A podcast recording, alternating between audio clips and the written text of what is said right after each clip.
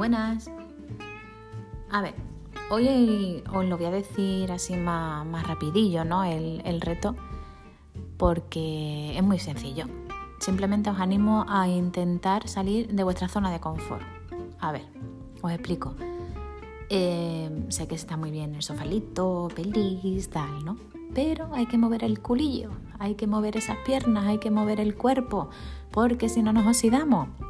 Y si nos oxidamos, cuando ahora, a la hora de levantarnos, nos duele todo. Nos duele el alma, nos duelen los pies, nos duelen los brazos, nos duele el cuello, nos duele todo. Entonces animo a salir a andar. Por lo menos empezar por andar. Empezando por ahí. Después ya poco a poco que nos venimos arriba un día, un día así, podemos intentar andar un poquito así más ligerillo.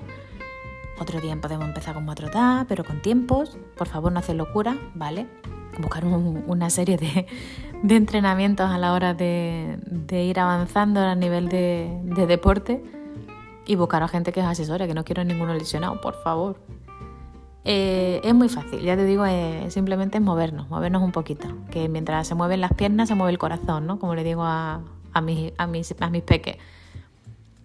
Y ya está, simple, eh, facilito. Hoy muy, muy, muy sencillito.